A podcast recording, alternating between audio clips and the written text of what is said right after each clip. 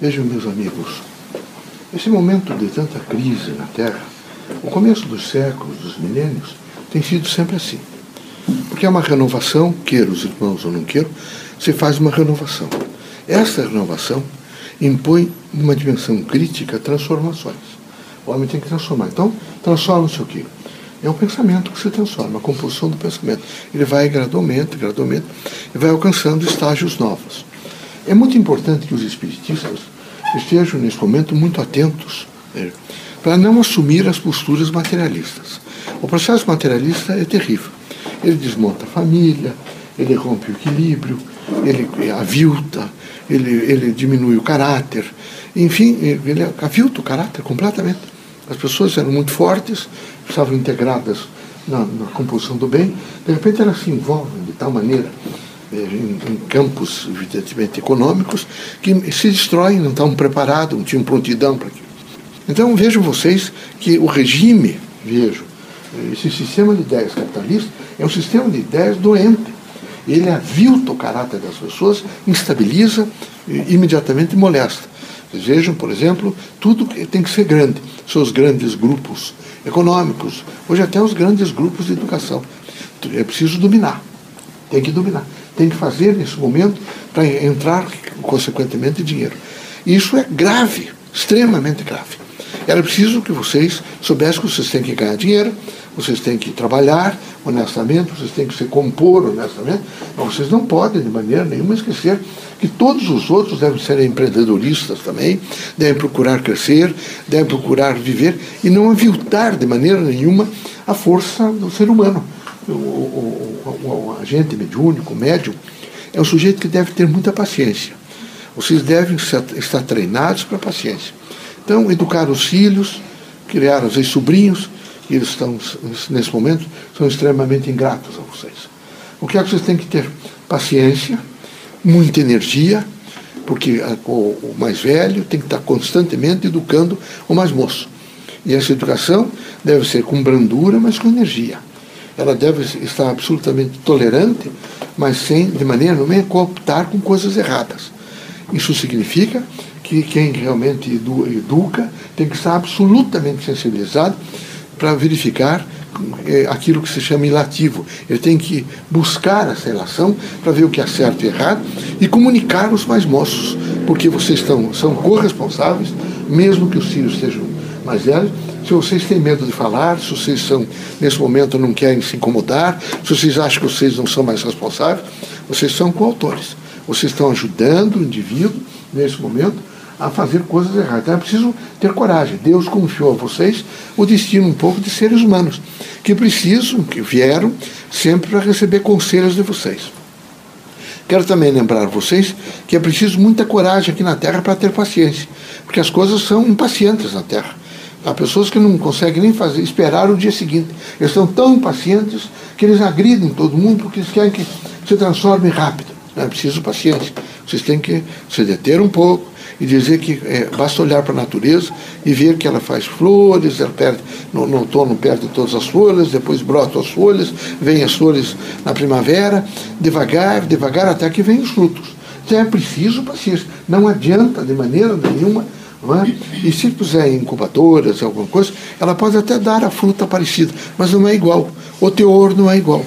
Então é necessário a coragem, por exemplo, para a paciência. A paciência com o companheiro, a companheira, a paciência no sentido do amor, a paciência na fraternidade, a paciência no emprego, no trabalho, a paciência com os amigos, com os colegas. Quando as coisas forem muito desagradáveis, vocês que a pessoa às vezes tentou agredi-los ou que vocês submeteram, ficaram nesse momento aviltados com a composição, vocês perguntam o seguinte: será que ele teve a mãe que eu tive? o pai que eu tive? Será que ele teve ah, vizinhos como, que, como eu tive, pessoas boas que me olharam? Porque não é só, não se ensina só falando, não se ensina só dando exemplos no sentido oral ou até de roupagem, mas se ensina às vezes olhando. O olhar diz muito no, no ser humano. O olhar traduz uma missão, uma, uma visão extraordinária da vida. Então, é, é, lembrem sempre que quem sabe a pessoa que nesse momento está agredindo é uma pessoa carente Ela precisa, nesse momento, de um pouco mais de compreensão. Então é necessário um pouco de paciência. Isso não quer dizer que eu estou propondo para vocês que vocês vão cooptar com coisas erradas, com corrupção, emprego público, né, com desvio, de, evidentemente, de, de funções, com malversação do, do, da res pública, com diminuição, evidentemente, daquilo que deve ser feito, de maneira nenhuma. Eu acho que os espiritistas que ocuparem posições públicas devem ser muito firmes no propósito, vejo, de sanear todo esse mal que, infelizmente, nesses últimos anos, se alastrou nessas repartições públicas, nessa dimensão é? bárbara. Eles, a subversão das ordens e dos valores é muito grave, muito grave. Isso não deve afetar o bom senso, o sentido crítico de vocês, a paciência é? e a certeza que vai melhorar. Não pode ser negativo, está tudo ruim. Aliás, aquelas criaturas que cospem fogo, tempestades, e que estão sempre demolidoras, é preciso ter paciência com elas. Elas, é, uma conversa com elas é de demolição horrível. Vai cair governo, vai fazer isso, vão tomar o poder, vão fazer. Eles têm necessidade de convulsionar. Não é? E, isso é, é, horrível. Então, tenham, sejam paciente com, ele, paciente com eles, procurem dizer a eles que vocês acreditam no bem, que eles precisam ouvir não é? mensagens e metáforas que referenciem o bem. Digam a eles sempre: olha, nós acreditamos no bem, nós acreditamos numa força positiva que vai transformar. Quero dizer a vocês que pode ter erros, corruptos, pessoas que fazem desvios, pessoas que matam, pessoas que furtam, que aviltam, né? mas isso é um mínimo. É que é tão grave o problema que aparece socialmente. A grande maioria, a grande maioria, a massa é boa. Felizmente é boa. Senão vocês não estariam aqui eles não teriam alcançado algumas coisas não teriam tranquilidade em casa, seria tudo destrutivo. Não, a maioria é boa. E, então, se a maioria é boa, vão de vencer. Essa maioria há de vencer. E vai vencer no sentido de estabelecer regras é, muito firmes. E algumas coisas vão acontecer, porque às vezes é preciso desconstruir para construir, desconstruir para construir. Isso faz parte da vida. Vocês vejam que às vezes há uma enxurrada muito grande e vem imediatamente desvia até o curso do rio. Porque, quem sabe, naquela, naquela curva que tinha o rio, não tava, é, é, foi preciso mudar. E muda. Faz sulcos na terra e muda completamente. É, é paciência. Vejam os vendavais, por exemplo, que quebram um hipódromo, por exemplo, e tiram todas as folhas, quebram galhos e de pronto a, a, a árvore se refaz, porque é como fosse uma poda. Ela vem, vem galhos bonitos, recompõe e dá frutos. A vida é assim. O que não dá é para se abater com nada. É preciso ter sempre a certeza e a paciência, o espírito público e a coragem. Amanhã será diferente. Amanhã será diferente. Vamos vencer tudo isso e vamos alcançar valores novos.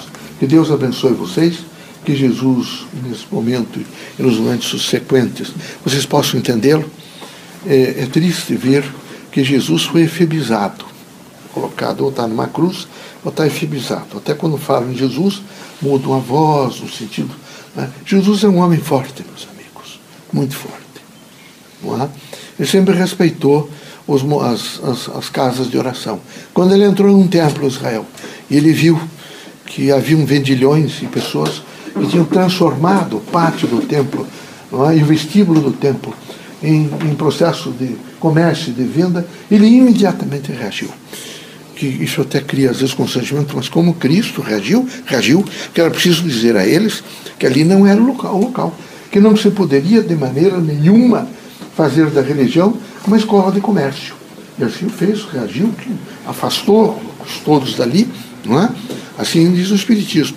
Todos os, os trabalhos espiritistas, todas as missões espiritistas, todas as propostas espiritistas, veja, não tem preço, tem valor. Não tem preço. Nenhum médium poderá cobrar. Nós, espíritos, não vimos a Terra nos manifestarmos através de médios para que médium enriqueça ilicitamente. A nossa proposta é de que os médiums todos trabalhem, façam uma construção e que haja neles um sentido moral, portanto, uma ética e uma antropoética, que eles tenham uma consciência de uma ética da humanidade que está evada neles, que eles sejam muito fortes. Que Deus os abençoe, que Jesus os ilumine, que vocês sejam muito fortes.